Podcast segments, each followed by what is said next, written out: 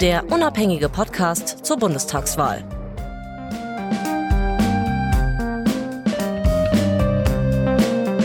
Herzlich willkommen zur neuen Ausgabe vom Schulzcast. Endlich nach ein paar Wochen sitzen wir wieder hier. Ich bin Christian Alt und neben mir sitzt wie immer Christian Schiffer.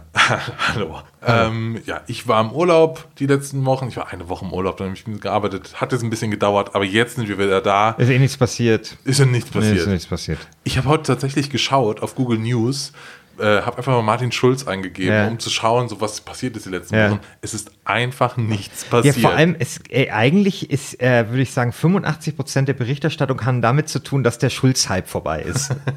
ja. Oder wie schlecht die Umfragen sind oder so. Ja, und, und ja. dann hat er sich immer versucht, an so Themen ranzu, ranzuhängen. Ja, weil die letzten Wochen ist ja, Merkel konnte mhm. äh, äh, staatsmännisch auftreten mhm. und er hat dann immer versucht, noch irgendwie da, da reinzuschießen und reinzugrätschen und klappt halt null. Ja, ich fand irgendwie bei dieser Trump-Geschichte, wo er Merkel ja gesagt hat, äh, wir können uns nicht mehr auf andere verlassen, da hat er dann einfach nur, nur probiert, es noch krasser zu sein und so.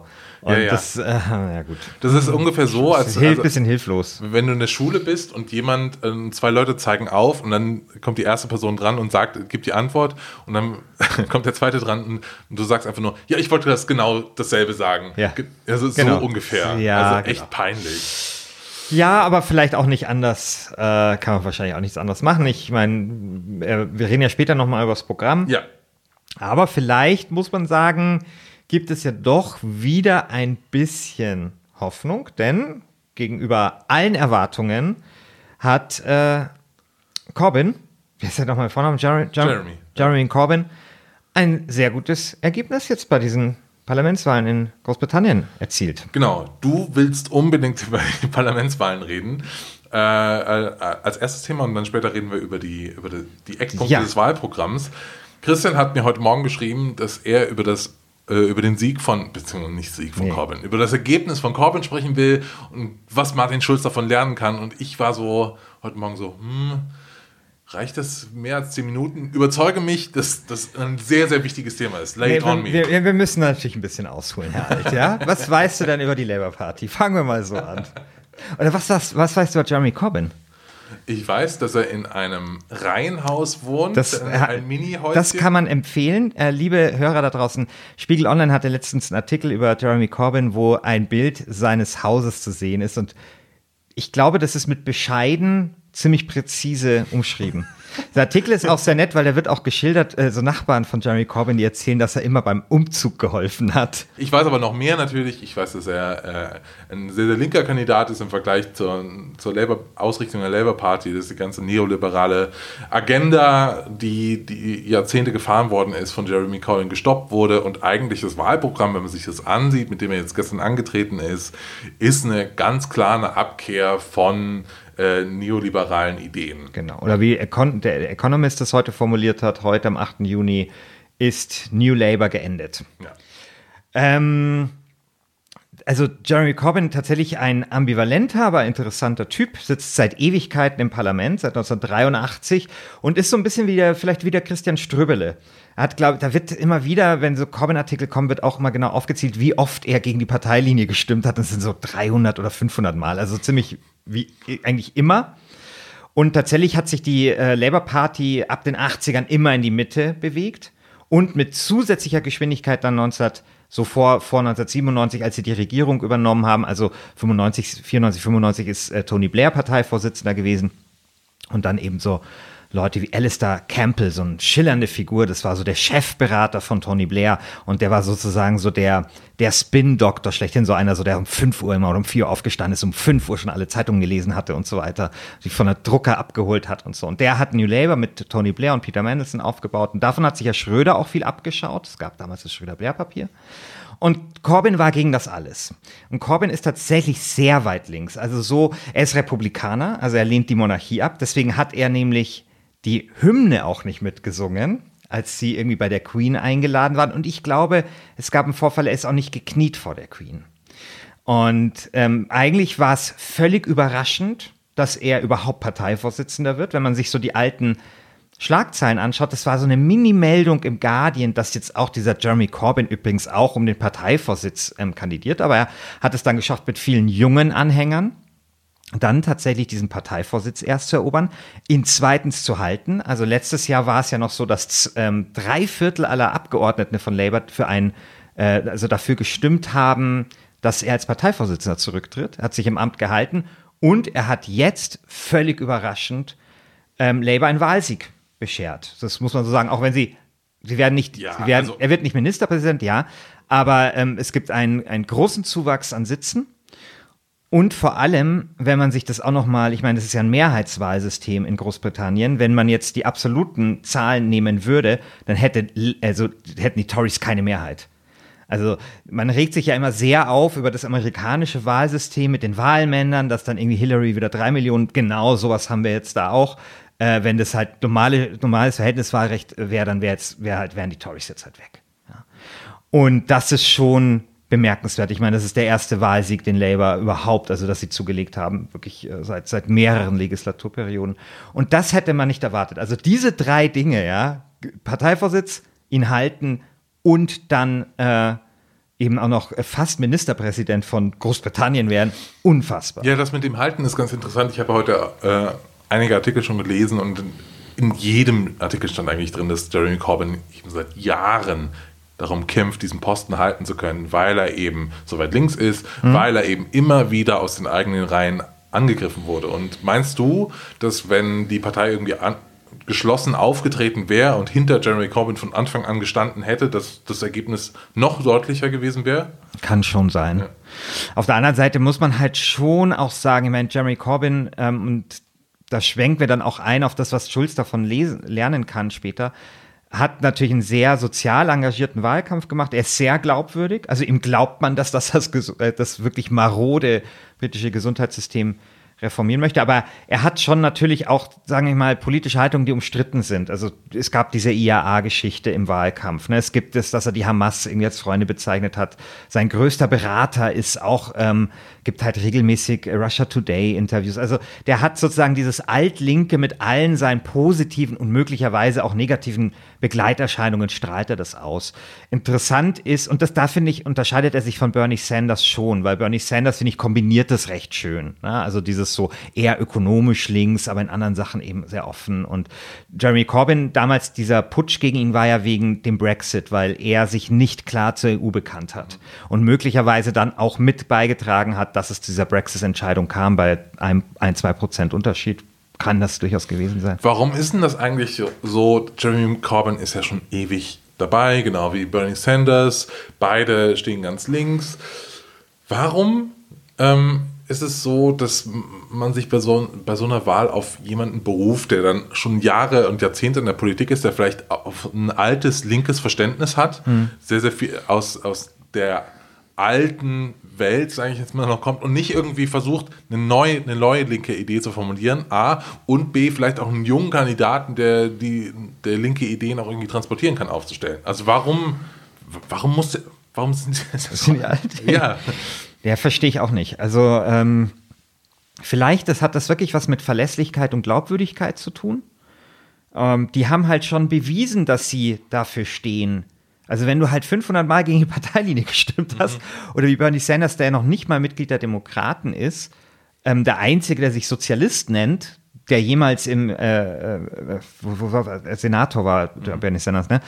Ähm, dann hast halt irgendwie diese Glaubwürdigkeit und ich, vielleicht kann die irgendwie ein Junger nicht so sehr herstellen. Also es ist selber eine Begründung, die mich jetzt auch nicht so überzeugt, aber vielleicht hat es auch was damit zu tun. Was mich beschäftigt, da kommen wir auch später noch dazu, ist, wie man als junger, also wie junge Menschen eine linke Politik für sich entwickeln können und linke, linke Ideen entwickeln, können, die mh, nicht auf dem basieren, was wir schon haben. Und die ein bisschen, also die praktisch diesen Bewegungsgedanken, den irgendwie jetzt auch Macron mit sich bringt, den wir in den USA auch gesehen haben, äh, den, die den auch verkörpern können. Also, aber äh, es ist natürlich eine Idee, also eine Idee ist zu, ist zu sagen, wir sind konservativ, wir lassen alles so, wie es ist. Und eine andere Idee ist, ist zu sagen, wir sind konservativ, wir machen, drehen alles nochmal zurück, wie in den 60er und 70er Jahren, wo wir noch richtig für Arbeiterrechte gekämpft haben. Aber wirklich eine neue Idee zu entwickeln, aus der Linken heraus, sehe ich nicht so wirklich.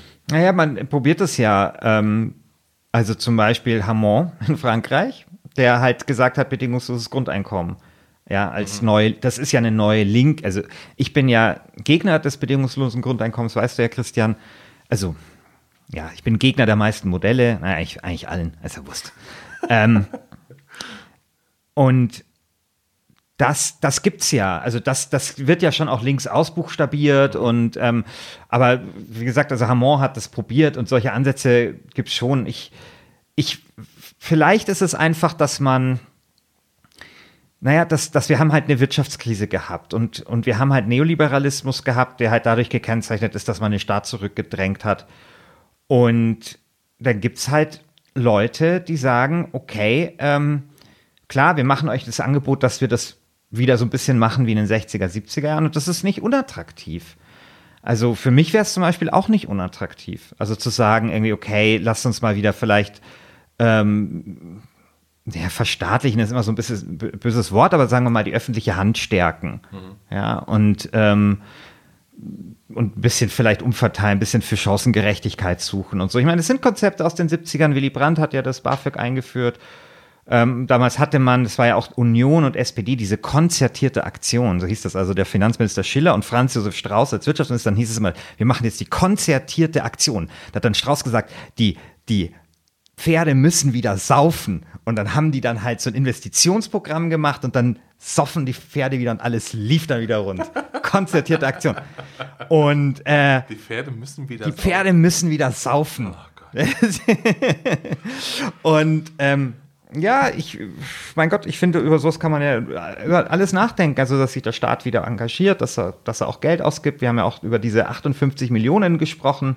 Hätten wir jetzt diese 31 Millionen oder 32 Milliarden, Milliarden wieder die bei diesem komischen Steuer. Cum-Ex. Und Kum Kum, was sich irgendwie so anhört wie so ein ganz versauter Porno. dann, ja, also weißt ja. du, ich meine, dann, dann, könnte man auch mal wieder ein paar Straßen flicken und so. Ja. ja. Naja, also ich weiß nicht, ich, äh, ich glaube, dass moderne Politik sich tatsächlich eher dadurch auszeichnet, dass sie keynesianisch ist trotzdem. Das ist so ein bisschen 70er Jahre, ne? ein bisschen Nachfragepolitik, Stärkung der Einkommen, der unteren Einkommen, versuchen soziale Gerechtigkeit zu schaffen. Ähm, und auf der anderen Seite aber so eine offene, ähm, wie sagt man da, liberale Wertepolitik. Ja, und das, ne, also so, so Einwanderung, ähm, individuelle Rechte, und so. Also ich glaube, aus dieser Kombination speist sich viel linke Politik. Okay. Übrigens, das fand ich auch mit der Austerität interessant, weil er, Corbyn, hat ja damals gesagt, dass er ist der Anti-Austeritätskandidat. Er will einen Anti-Austeritätswahlkampf machen. Das hat er auch gemacht und es war erfolgreich. Und das finde ich halt für, für Martin Schulz interessant. Ja, weil ähm, da finde ich, hat ähm, Merkel schon einfach so ein paar, äh, ja, vielleicht so ein paar Kritikpunkte. Ja, die schwarze Null. Das ist, ja. halt totaler Quatsch. Ja, und dieses Griechenland da niedermachen und, und scheißegal, wie viel meine, also weißt du so. Ich war ja in Griechenland im Urlaub. und äh, während ich im Urlaub war, wurde, äh, wurde es weiter verhandelt. Ja. Und dann kamen die Nachrichten, hey, wir kürzen die Renten um 30 Prozent, ja. glaube ich. Also so wirklich massive Einschnitte. Ja. Und ich war dann im Urlaub und habe mich so schlecht gefühlt. Dachte, ja. Also, also stell dir mal vor, in Deutschland würden die Renten um 30 Prozent gekürzt werden. Die Leute würden durch. Also Christian, wir haben ja mal darüber diskutiert, auch so privat, ob Merkel weg muss. Ja. Und ich mag Merkel. Ich weiß auch nicht, ob sie weg muss, ehrlich. Aber ich finde das nicht richtig, wie sie damals die EU-Krise gemanagt hat. Ähm, bar jeglicher ökonomischen Vernunft, ein kaputtgespartes Land weiter kaputt zu sparen, ähm, sowas wie dann ähm, irgendwie so, so, so, so, auf Zettel Forderungen schnell mal drauf zu tippen und die den, denen dann so hinzuwerfen, das müsst ihr jetzt irgendwie machen und jetzt privatisiert mal schön hier eure Häfen und keine Ahnung und macht das und das und das und das. Ähm, das das finde ich ist ein absoluter Makel ihrer, ja. ihrer Kanzlerschaft. Also ich weiß nicht, wiefern sie da verantwortlich selber war. Es gibt ja auch so Gerüchte, dass es so ein Good Cop, Bad Cop Spiel war, dass halt Schäuble so der Böse war und Merkel das überhaupt noch irgendwie gerettet hat. Aber das ist sowas, ich gut, kann das. Im Kabinett, also ja, genau, also, genau, die richtigen Kompetenz liegt bei ihr. Aber das ist für mich so das Ding, was, was, was, was mir wirklich, also was ich wirklich kritisieren würde. Ich glaube nicht, dass man mit meiner Position hier Mehrheiten holt in dem Land aber vielleicht immerhin so ein paar. Ne?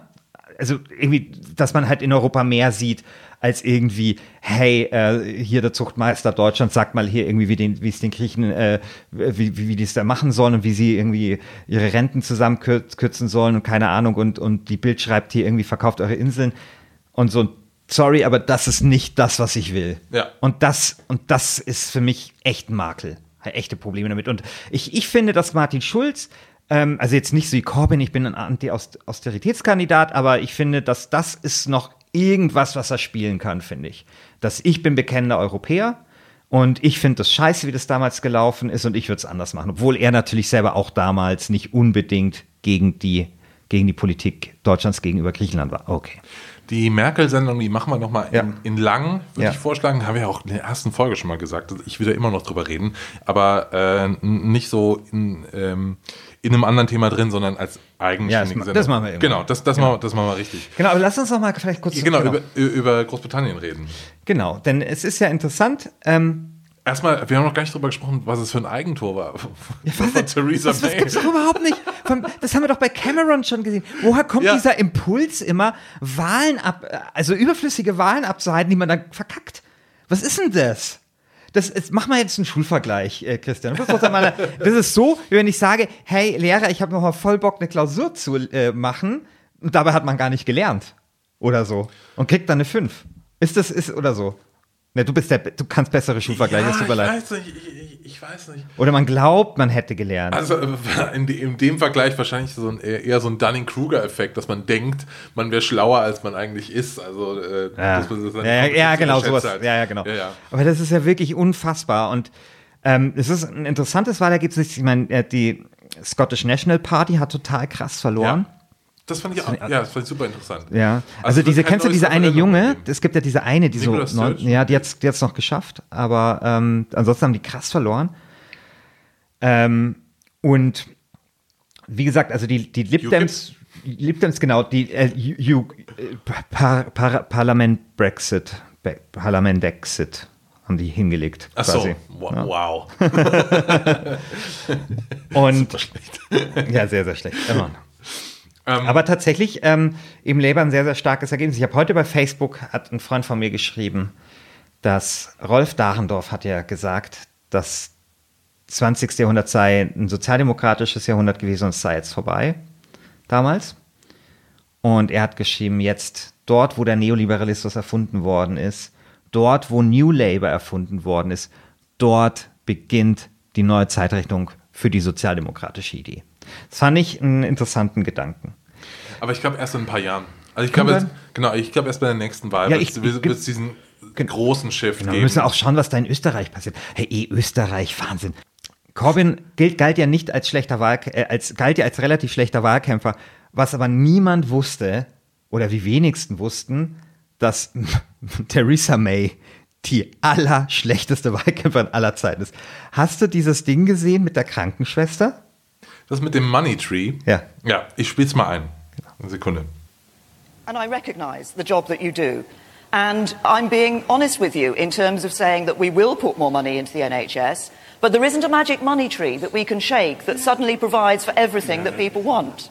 das war, glaube ich, so ein, wie nennt man das, Townhall-Meeting oder keine Ahnung, also wo, wo Bürger Fragen stellen können. Und da war, hat sich eben eine Krankenschwester gemeldet, die seit acht Jahren keine Gehaltserhöhung bekommen hat. Und dann sagt halt Theresa May, ja, sorry, ich meine, wir haben hier keine Geldbäume, ja. Und das war halt nicht das, was sie hören wollte. Und auch nicht, was die Engländer hören wollten oder die Briten. Und dann sind ihr ja tatsächlich solche Sachen auf die Füße gefallen, wie zum Beispiel auch diese Terroranschläge. Also auch interessant, wo man ja damit rechnen hätte können, dass die eher die Tories stärken, also die Konservativen, und dazu noch eine ehemalige Innenministerin, die sie ja war, Theresa May. Aber es ist ihr auf die Füße gefallen, weil sie Polizisten entlassen hat. Ja, 20.000 20.000 Stück. Ja. Genau. Genau. Und sie, sie hat diese Woche noch gesagt, dass sie not, notfalls auch Menschenrechte Genau. mit den Füßen treten will, wenn das hilft, Terroranschläge zu verhindern. Genau, und sie war halt wahnsinnig steif, also sie wollte auch nicht zum Fernsehduell und lauter solche Sachen. Also es war ein wirklich sehr, sehr schlechter Wahlkampf und der von Corbyn war wohl recht gut. Also so dieses äh, vor dem, vor dem ähm, for the, not for the few, for the, also der hatte doch diesen Slogan, nicht für die wenigen, sondern für die vielen. Also auch das so, was so ein bisschen an We are the 99% so ein bisschen, finde ich, erinnert, so von der Aussage. Und dann hat er dann plötzlich Unterstützung von diesen Grimm oder Grime. Grime, Grime, äh, von, von Grime-Musikern. also auch, also die, die unter Hashtag Grime Music. Grime, äh, Grime for Corbin, glaube ich. Grime, Grime for Corbin. Also Grime muss man erklären. Ja, erklär mal Grime.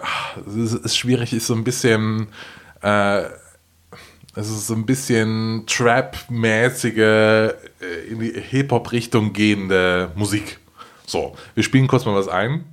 If, like me, you believe that it's a scandal that here in Britain, the sixth largest economy in the world, four million children are in poverty, six million workers are paid less than the living wage, and if, like me, you believe we can do things far better, then help us build support for a genuine alternative that will invest in our future, a more prosperous future in which the wealth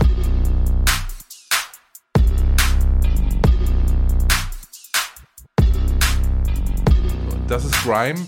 Und Grime kommt halt eben äh, von der Straße. Also es ist äh, aus den Sehr urban, äh, ne? äh, aus den ähm, Elendsvierteln in London. Da sind diese das sind Leute mit äh, Migrationshintergrund, die jetzt eben alle gesagt haben: Hey, wir haben noch nie gewählt, aber wir wählen jetzt Corbyn. So. Genau. Die haben große, äh, also es ist nicht nur ein Grime-Musiker, sondern es ist eine ganze Latte, die sich eben für Corbyn ausgesprochen Das haben. ist echt erstaunlich. Also toll. Also Das ist so- Das ist das übrigens auch vergleichbar mit 97. Da gab es ja dieses Cool Britannia. Ne? Also da haben ja damals so für, für Blair haben, haben, was weiß ich, Blur und Pulp und so sind da voll in den Ring gestiegen unter, unter so dem Slogan Cool Britannia. Es ist ein bisschen so wahrscheinlich, als würde in Deutschland plötzlich Moneyboy Ja. für Martin Schulz einen Track aufnehmen oder okay. Hustensaft Jüngling oder so. Äh, ja. Ja. ja, und dann gab es noch eine Sache, nämlich ein Interview von Theresa May, und das fand ich wirklich schön. Ähm, und zwar wurde sie gefragt, ob sie denn schon jemals etwas Schlimmes getan hat. Nee, sie wurde gefragt, was war das Schlimmste, was Ah, genau, sie was war das Schlimmste? ge- Genau. getan haben. Und Theresa May sagt folgendes. I have to confess, when me and my friends sort of used to run through the fields of wheat, um, the farmers weren't too pleased about that. I have to confess, when Also, okay. Sie sagt, als ich klein war, bin ich mit meinen Freunden durch Weizenfelder gelaufen. Und Wiesen, Die, ich glaube Wiesen einfach, oder? nee, nee, nee, Fields of Wheat, also so Okay, Getreide, okay. Getreidefelder gelaufen. Und die Bauern, die fanden das nicht so toll. Also, mein Gott, ey. Das ist wirklich, ich meine, wie alt ist die Frau? Fast 60 oder Ja, so? ja, ja. Um die 60. Und das Schlimmste, was sie jemals getan hat, ist über ein Weizenfeld zu laufen. Und es ist auch so, ähm, wir haben jetzt einen kurzen Ausschnitt ge gespielt, dass sie ja erstmal auch so mit sich hadert und gosch und, man, soll sie das jetzt irgendwie sagen? Und, hm, und ey, sie ist über ein Weizenfeld gelaufen. Meine Fresse. Also, wirklich. also, also wahrscheinlich könnte, äh, könnte ich drei Sachen aufzählen aus der letzten Woche, die Theresa May gemacht Ja. hat. Die, die, Ich habe, ich glaube, ich, ich glaube, ich, ich, ich Die hab schlimmer im- als das, hab im- ich jemals gemacht Ich habe habe. im Mutterleib schon schlimmere Dinge getan Ja, als ja. Theresa May in 60 Jahren Leben. Ja. Wirklich. Also, das war, also deswegen hat sie dann die Wahl wohl auch verloren. Also jetzt vielleicht nicht wegen dieser letzten Aussage, aber einfach sehr, sehr unglücklich.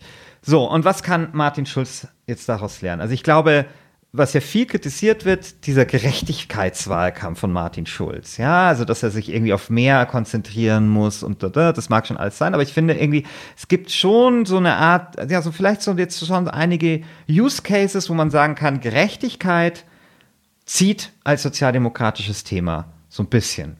Also, oder zieht, äh, also wenn man sich, wenn, wenn man sich halt wieder auf seine, seine Grundwerte besinnt. Und natürlich ist die Situation anders in Großbritannien, aber es ist das erste Mal seit ich weiß nicht wie vielen Jahren, dass halt eine sozialdemokratische Partei mit einem linken Programm antritt, das ausprobiert und damit einen unglaublichen Erfolg hat. Also man darf ja nicht vergessen, dass die vor drei, zwei Monaten 25 Prozentpunkte hinter Theresa May lagen und dass es gelungen ist, tatsächlich sogar in einem Land wie Großbritannien, das ja wirklich andere Themen hat als jetzt nur soziale Themen. Ich meine, ein fucking Brexit ist schon keine unwesentliche Frage. Dass es da gelungen ist, ähm, mit diesen Themen so viel Zuspruch zu bekommen. Das finde ich erstaunlich und das sollte man, glaube ich, im Willy Brandt-Haus sich sehr genau anschauen, was da passiert ist. Ja, zum 25. Juni. Dann wird nämlich das Programm beschlossen vom äh, Parteitag in genau. Dortmund. Ah ja, und da gibt es schon was. Das, ist das nicht total chaotisch gelaufen mit diesem Programm? Ja, die Vorstellung ist, glaube ich, total Ach, chaotisch genau, da gelaufen. War was, ne? Ja, da, da, Martin Schulz hat es nicht mit vorgestellt, weil irgendwie die Programmkommission dann mittags getagt hat. Es war, also ich habe, das war ganz interessant. Ich habe zum ersten Mal im Urlaub wieder äh, Fernsehen geschaut. Ich, ich schaue kein Fern, ja. weil ich habe das Internet, ja. aber im Urlaub war das Internet so schlecht, dass ich fernschauen musste. Und ich habe RTL. Wie dir dabei? Das war, es war, war schon mies. Also es war echt schon mies. Und ich habe RTL aktuell gesehen, an dem Tag, an dem die, die, Eckpunkte des Programms vorgestellt wurden. Das war der Wahnsinn. Das war wirklich der Wahnsinn. Es geht halt null um, um Inhalt. Und es ging nur darum, wie die SPD an verschiedenen Stellen an diesem Tag verkackt hat, dieses Programm vorzustellen. Wer wo stand und äh, was Oppermann gesagt hat und bla bla bla. Und da gab es irgendwie noch ein Paket an dem Tag, das im Willy Brandt-Haus angekommen ist mit, mit dubiosem Inhalt dann mussten sie. Ja, ja, genau. Das war mit der Bombendrohung. Genau, genau, genau. Ja. Musste für, äh, äh, konnten sie eine Stunde weniger darüber beraten und so. Es war halt. Anyway, genau. äh, aber was haben sie denn vorgestellt? Ja. Ich habe mir das Zitat beste Programm seit August Bebel ein Zitat von Spiegel Online, das soll Martin Schulz gesagt haben und ah. Thomas Oppermann soll gesagt haben, das beste Programm seit Willy Brandt. also bisher sind ja nur die Eckpunkte bekannt. Ich habe es mir ein bisschen durchgelesen und ich kann einen kleinen Impulsvortrag jetzt mal halten. Was ja, aber können SPD wir da noch kurz, also, ja, klar. weil das ist ja Wahnsinn. Also, da, also erstens dieses drunter geht's nicht. Nee. Und dann zweitens, okay, es gibt zwei Säulenheilige der SPD. Welchen nehmen wir? Oh, da hast du den falschen genommen, du Depp. Weißt du so, oh Mann, hey, jetzt haben wir hier schon wieder 100, 100 Jahre Programmgeschichte für, für Scheiße erklärt und so. Also das ist ja echt schon sehr witzig. Oh. Also pass auf, was drin steht ist, ähm, Abschaffung der Kita-Gebühren, Befristung von Arbeitsverträgen ohne sachliche Gründe wird abgeschafft, Rückkehrrecht von Teilzeit in frühere Vollzeitbeschäftigung, dann Bürgerversicherung, ganz großes Thema. Ja, finde ich super. Ähm, es soll, äh, und dann, dann, ist hier so ein Zitat, ist sehr, sehr nett. Für mehr soziale Stabilität werden wir die wachsende Kluft zwischen Arm und Reich verringern. Menschen mit hohem Einkommen und Vermögen sollen dazu einen angemessenen Beitrag leisten. Es wird keine Vermögenssteuer erwähnt, aber größere Vermögen sollen stärker besteuert werden. Dann wollen sie neue Polizeistellen schaffen, bla bla bla. Äh, ähm, ist das Ehegattensplitting soll zum Familientarif umgewandelt werden und äh, Bildungspolitik soll wieder ein bisschen mehr Bundessache werden, aber sie trauen sich nicht zu sagen, dass, äh, dass, dass man eine Bundesschulpolitik bräuchte und mhm. das soll in der Sache bleiben. Aber so, das sind so die, die groben, die groben Dinge, die in diesem Programm äh, stehen. Und ich habe mir das durchgelesen und fand es ganz nett. Also es sind kleine nette Updates mit dabei, also 15.000 hm, mehr Polizeistellen und äh, äh, sowas wie das Rückkehrrecht von Teilzeit in frühere Vollzeitbeschäftigung ist auch wichtig. Und ich weiß nicht, ob das an meinem Background liegt, dass ich viel mit Internet und Technik zu tun habe, aber ich musste daran denken, an die Apple Keynote, die diese Woche gehalten wurde. an iOS 11. Also Apple hat diese Woche eine Keynote gehalten und da ging es eben darum, was im neuen Betriebssystem drin ist. Und das liest sich ungefähr genau so wie das SPD-Parteiprogramm. Also man hat so kleinere Updates, es gibt das Kontrollzentrum, es ist ein bisschen netter im neuen Betriebssystem. Man hat irgendwie neue Icons, es gibt eine, eine neue App für, für, für, für Dateien und so. Es gibt kleine, äh, kleine Verbesserungen hier und da, aber es ist keine große Idee erkennbar. Und genauso empfinde ich irgendwie diese, diese, diese Eckpunkte vom Parteiprogramm der SPD, ist keine große Idee erkennbar. Also das, was ich eben versucht habe, schon ein bisschen vorwegzunehmen. Wir haben, haben irgendwie in verschiedenen Ländern Bewegungen, die mhm. äh, Politik machen. Also wir hatten Macron, wir hatten in den USA äh, sowohl Bernie Sanders auf der einen Seite als auch Donald Trump, die irgendwie das System stören wollen und anti-System, anti-Establishment-Kandidaten sind also äh, wir haben hier in Deutschland die AfD, die auch, äh, die, die auch ähnliche Dinge will. Und jetzt kommt die SPD mit so einem Programm, das eigentlich sagt, ist schon okay, wie wir, wie, wie wir bisher sind, lass mal hier und da weitermachen. Also ich wünsche mir als junger Mensch, dass die SPD ein Parteiprogramm entwickelt, mit dem man auch krass auf die Schnauze fliegen kann. Also so wirklich so ein Hit it or miss, also äh, äh, mhm. Programm. Also wirklich große Ideen, kein, kein klein klein. Ich will große Linien sehen. Und wenn sie scheitern mit diesem Programm, dann sind sie zu Recht gescheitert und haben nicht irgendwie versucht, die, äh, die, die goldene Mitte zu treffen oder irgendwie hier und da Kompromisse zu machen. Also ich würde mir wirklich wünschen äh, äh von der SPD, dass sie eine, für mich als noch immer noch jungen Menschen irgendwie eine, ähm, eine positive Utopie von der, äh, der Zukunft beschreiben. Und das sehe ich hier nicht. Ich sehe nur, nur kleine Verbesserungen. Ich warte eigentlich, um jetzt mal ins iOS-Ding zu gehen, ich warte auf das, auf das nächste große Ding, aber ich nicht, VR oder Augmented Reality. Ich warte auf die nächste, auf das nächste große Ding. Auf das iPhone nicht. unter den Wahlprogrammen. Ja, genau, auf das, ja. Aber es kommt nicht. Und, mhm. aber ich glaube, dass ich damit nicht allein bin, dass viele Leute äh, heute merken irgendwie oder beziehungsweise im Gefühl haben, dass so wie viele Dinge gerade laufen, dass, dass es nicht ideal ist und dass wir in irgendwelchen Sachzwängen drin hängen. Aber niemand hat eine Antwort darauf, wie wir da rauskommen und so. Und ich glaube, die SPD muss sich auf ihren Hosenboden setzen und versuchen, eine Antwort zu finden, die, äh, die irgendwie eine große Veränderung bringt und auch eine Utopie beschreibt. Und das, das sehe ich hier null. Mhm. Interessant. Also, was erwartest du dir von der SPD? Also, ähm, ich, ja, ich, ich glaube, ich sehe das ähnlich wie du, vielleicht noch ein bisschen, bisschen anders äh, nuanciert vielleicht. Also ich glaube, ich habe jetzt nicht so übermäßige Antworten, also ich habe nicht so Erwartungen an so ein Wahlprogramm das ist dann für mich eher so das Parteiprogramm, das für die Vision zuständig ist. Man darf auch nicht vergessen, dass es ja auch wirklich sowas gibt wie die Linke zum Beispiel. Die ist, finde ich, für so linke Utopien und so weiter auch so ein bisschen zuständig.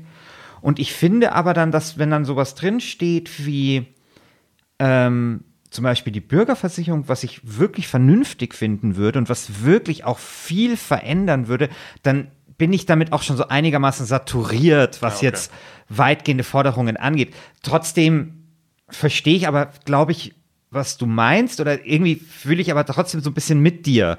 Ähm, aber ich glaube, dass es bei mir dann vielleicht eher so ein bisschen so eine Sache der Verpackung ist, wenn ich ehrlich bin. Mhm.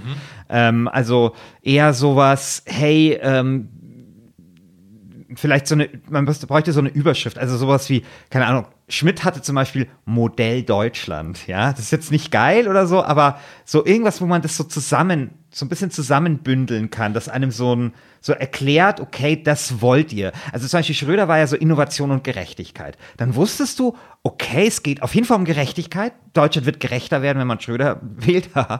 ähm, und zweitens, Innovation, also so, weil es damals halt so ein, so, so, so ein bräsigen, weißt du, so Kohl in seiner, äh, am Wolfgangsee in seiner Strickjacke und den konnte niemand sehen. Und da wusste man irgendwie, völlig egal, wie das jetzt konkret ausgestaltet wird, Innovation und Gerechtigkeit. Und ich glaube, sowas, sowas würde mir das leichter machen, ähm, das SPD-Programm zu mögen. Also wenn sie diese ganzen Einzeldinger so mit so, in so einem überwölbenden Claim äh, gießen können. Meinst du, Hubertus Heil kriegt das hin?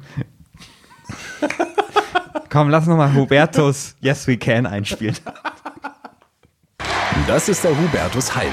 Der ist sowas wie der Barack Obama von der SPD. Ich würde gerne von euch einmal ganz kurz was hören, was Barack Obama dauernd sagt, nämlich Yes we can. Also sprecht mir mal nach. Yes we can. Das war ein bisschen leise. Könnt ihr das lauter? Yes we can. Tja, genauso wie in Amerika. Was man wissen muss, äh, was jetzt passiert ist die letzten Wochen, es gab eine äh, mega äh, Personalrochade innerhalb der SPD. Ja. Also äh, Manuela Schwesig wird jetzt Ministerpräsidentin von Mecklenburg-Vorpommern, ja, glaube ich. ich glaub, ja. Wir sind bestens informiert. Mecklenburg-Vorpommern. Ähm, dann Katharina Barley wird Familienministerin. Heißt sie nicht Barley? Ich glaube Barley. Okay. Mhm. Und äh, Hubertus Heil wird Generalsekretär. wieder. Mal wieder. Mal wieder. Hubertus Heil, der geilste Typ von der SPD. naja, ja. naja. Keine Ahnung. Ich meine, ich, ich glaube, also, ich weiß nicht, ich habe auch so ein bisschen den Eindruck, ähm, früher waren ja so Generalsekretäre, also sowas wie jemand wie Westerwelle, ja, oder, ähm, oder eben auch äh, Müntefering war ja auch, glaube ich, mal Generalsekretär, doch genau, der ja, hat 98. ja. ja. Ähm, auf jeden Fall irgendwie diese Generalsekretärsrolle, ähm, die, glaube ich, die war früher, irgendwie habe ich das Gefühl, bedeutsamer als heute. Also das waren wirklich so die, die halt viel in den Talkshows und so wirklich so die, die, so die Wadelbeißer der Parteien. Die Generalsekretäre, die waren irgendwie für total präsent und ich finde, dass es ein bisschen abgenommen hat. Ich finde, dass die irgendwie, irgendwie habe ich den Eindruck, die wirken viel mehr in die Parteien hinein als in die Öffentlichkeit. Vielleicht früher. schaust du einfach genau wie ich weniger Fernsehen. Kann früher. ja, das kann sein. Ja. Naja, das kann sein. Ja, trotzdem. Weiß nicht. Naja, gut. Aber also du fandst dich schon ganz gut abgeholt davon. Was ich gut finde, Ja. was, was ich ganz gut finde, ähm, also innere Sicherheit eben nicht damit herzustellen, dass mehr Überwachung passiert, sondern eben Polizeistellen, Ja. so die überall gestrichen wurden. Aber das ist so eine Sache, die mich total fasziniert und die auch immer wieder zu Problemen führt, weil Polizei ist ja eigentlich Ländersache, genau wie Bildungspolitik Ländersache ist und also Berlin hat ein riesiges Polizeiproblem, es sind viel zu wenig Polizisten irgendwie auf der Straße. Und da musst du als Bundesregierung hast du dann nur einen marginalen Einfluss. Also du kannst ja nicht äh, die, die komplette Rechnung da bezahlen. So, äh, du kannst natürlich versuchen, einen Fonds aufzumachen oder sowas, aber ja. Und gab es irgendwelche Stellen in dem Programm, die dir besonders im Gedächtnis geblieben sind? Also, oder so Forderungen, von denen du noch nie gehört hast? Nee. Oder dachtest, boah, das ist jetzt interessant. Das, Nee, null. Null. Also es äh, wirklich, deswegen hat sich mir der Eindruck auch so aufgedrängt, dass es wirklich so Updates. Also zum Beispiel, wenn es um Wohnen geht, haben sie gesagt, wir wollen die Mietpreisbremse ein bisschen besser machen. So, die, äh, das ist ein Modell, was gerade nicht funktioniert, weil es zig Schlupflöcher gibt, aber sagen so, hey, wir wollen die besser machen und wir sind dafür, dass mehr sozialer Wohnungsbau vorangetrieben wird. Das ist für mich so ein No-Brainer. Das ist total klar, dass du das machen musst. Also es wird sich wahrscheinlich genauso in der, im, im Wahlprogramm der CDU wiederfinden. Also, äh, also sowas. Es sind, sind viele so, solche Sachen drin, wo ich den Eindruck habe, klar, das wird die Gegenseite genauso machen, weil es einfach gerade nicht funktioniert und du versuchst es irgendwie zu reparieren, aber das jetzt irgendwie als deine politische Forderung irgendwie äh, nach vorne zu pushen, das sehe ich nicht. Also Bürgerversicherung stimmt, äh, ist wahrscheinlich so ein Fall, worüber wir jetzt auch in den nächsten Monaten viel diskutieren werden, aber mh, sonst, ja. Also Naja. es, stand jetzt noch nichts von der Vermögenssteuer drin. Das wäre natürlich theoretisch auch eine Option. Oder Sie sagen, ähm, größere Vermögen sollen stärker besteuert werden. Also eine Reform der Erbschaftssteuer, die wirklich, äh, die, die, die Das wirklich ist ja nicht, Einschnitte das, fordert. das ja so. nicht echt überfällig. Also Vermögensteuer ist ja immer verfassungsrechtlich Ja. schwierig. Da Ja. gibt es das Urteil. Vermögensabgabe könnte man machen, ja, so zeitlich befristet, dass man sagt, irgendwie für, einen- für einen bestimmten Zweck. Aber eine Überarbeitung der Erbschaftssteuer, ich meine, hast du das gelesen, ähm, dass irgendwie jeder Vierte oder jeder Fünfte erbt eine Viertelmillion? Nee, das Ich glaube, ich weiß nicht, ob das nur Bayern war. Und sorry, ich werde nicht eine Viertelmillion erben und äh, also ganz weit weg davon. Und ich finde irgendwie, äh, das ist eine solche Ungerechtigkeit. Ja. Also ich meine, es reproduziert Armut und Reichtum. Es, es tut, wenn wir hier schon irgendwie Leistungsgesellschaft haben wollen, ja, dann finde ich, sollte man das schon ernst nehmen. Und es hat halt nichts mit Leistung zu tun, wenn du hier irgendwie eine Viertelmillion erbst. Und das ist, ich habe das Gefühl, dass dieses Erben ist halt so ein, da hat Julia Friedrichs halt auch so ein schönes Buch geschrieben, ist halt so ein Tabuthema, da redet man auch nicht so gerne. Aber ich glaube, dass das wahnsinnig, äh, also das ist eine unsichtbare Ungerechtigkeit, Ja, weil die total. Leute reden natürlich nicht drüber und mein Gott, dann gibt es natürlich immer wieder Leute, die sagen, es ist echt schwer, es zu erben und da hat man dieses Haus und mein Gott und was soll man da machen? Also da denke ich mir immer, mein Gott, was haben die für Luxusprobleme? Und also, nee, ich, ich, ich finde, das ist tatsächlich, also das hat ja wirklich schon Adam Smith gesagt, also der Vordenker des, des Wirtschaftsliberalismus, der wollte halt jedem irgendwie, hat gesagt, kein, also Erbrecht abschaffen, jedem, der neu geboren wird, hier irgendwie so und so viel Parzellenland. Zack, fertig. Haben wir hier, haben wir hier zumindest Chancengerechtigkeit, Staatgerechtigkeit. Und ähm, ich meine, es wird so viel vererbt in Deutschland mittlerweile. Also das hat ja auch was mit der Demografie zu tun. Und ich meine, wir hatten äh, einfach auch gute Jahre und keine Ahnung. Und da ist einfach viel Geld, einfach was da halt durch die Generationen also weitergegeben wird. Also ich, klar, ich ist- da bin ich ja auch im Eigeninteresse, ich, ich kann das nicht vereinbaren äh, mit meinem Gerechtigkeitsempfinden, muss ich sagen. Aber es ist auch so ein Tabuthema. Also da hast du dann halt gleich dieses, also Steck, also dieser Künstler, ich weiß nicht mehr, wer sein Vorname war, da hat er damals dieses Plakat gemacht. Äh, Arbeiter, äh, die SPD will euch eure Villen im Tessin wegnehmen. Ja, weil klar, Arbeiter haben ja keine Villen im Tessin und so. Und weil, also der hat damit parodiert, dieses Ding, dass die SPD immer allen alles wegnehmen mhm. will. Und ich glaube, diesen, dieses, das hättest du dann natürlich sofort, wenn die SPD jetzt sagen würde, hey, wir wollen ans, ans Erbe. Und dann ist es ja so, dass dann jeder glaubt, total viel zu erben. Oder also die überschätzen ja dann immer. Ne? Ähm, und wahrscheinlich wäre das nicht so wahnsinnig populär, aber ich, aber richtig, glaube ich, wäre es trotzdem. Ich meine, man muss jetzt auch nicht irgendwie das Erbrecht, also ich, so radikal werde ich da nicht abschaffen, aber ich finde, man könnte da einfach mal schön 10 Prozentchen irgendwie mehr, mehr drauf, ja, drauf satteln und dann schön, schön irgendwie in, in Universitäten und, und Kitas und so, sowas.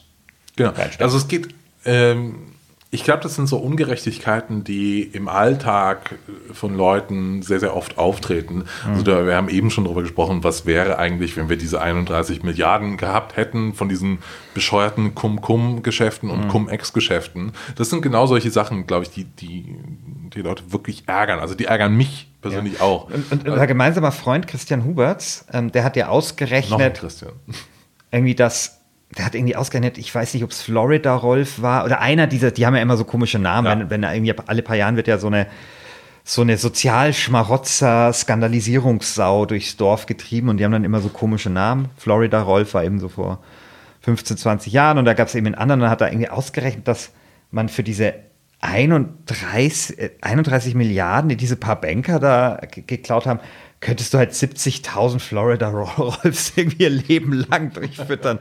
Und das ist schon, also da, da sind mir, ähm, da wären mit, also da, da sind einfach die, die Verhältnisse so ja. unklar. Und ich meine, diese, das mit den 32 Milliarden, glaube ich, sind, ich habe bestimmt auch vorher fünfmal Millionen gesagt, aber egal.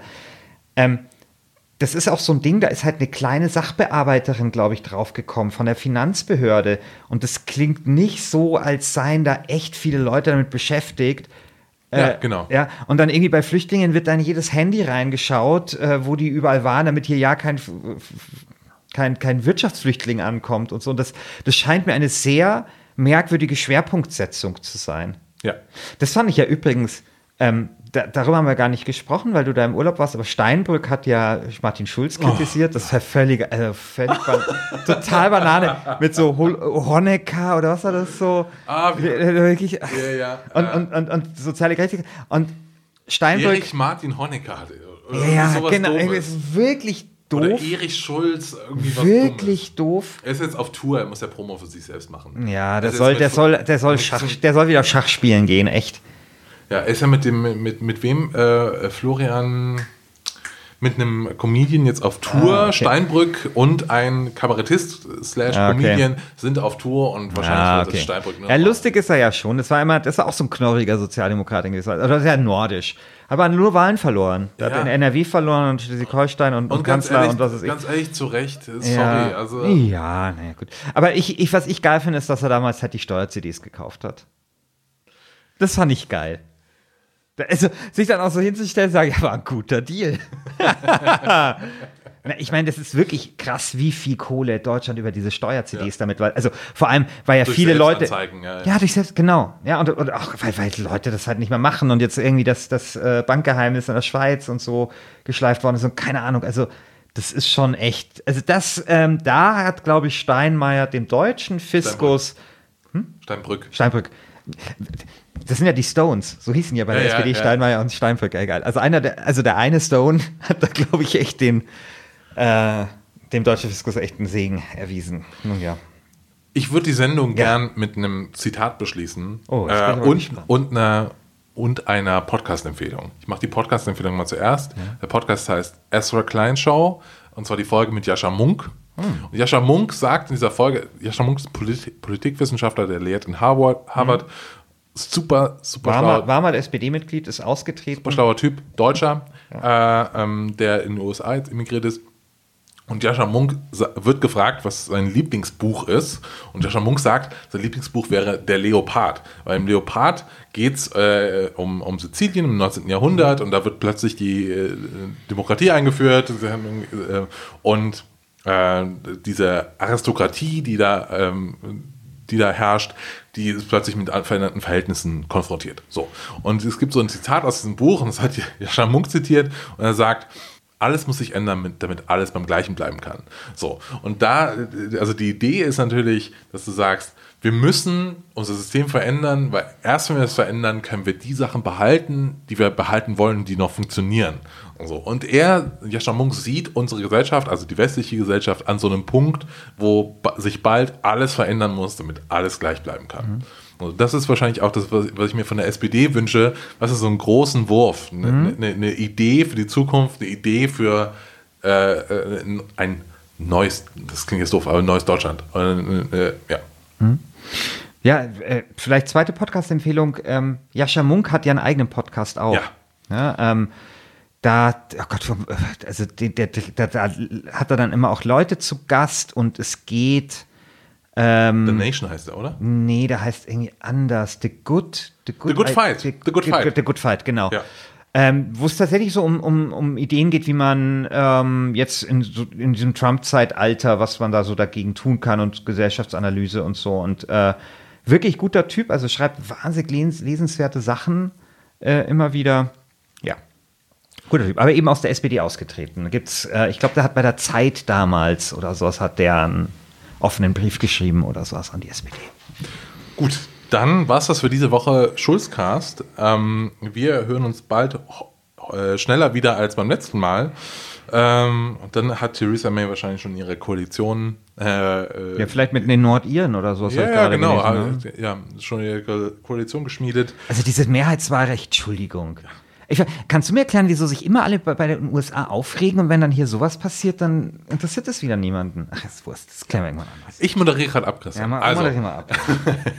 das war's vom Schulzgast. Wir hören uns bald wieder. Wenn euch dieser Podcast gefallen hat, dann geht auf iTunes und gebt uns bitte fünf Sterne. Das würde uns wahnsinnig helfen und es wird anderen Leuten helfen, diesen Podcast zu entdecken. Ansonsten äh, schreibt uns ähm, äh, auf Facebook oder auf Twitter und wir freuen uns über jedes Feedback, auch negatives. Genau, das war's. Äh, Martin Schuld, äh, Schulz spielt uns noch ein Lied.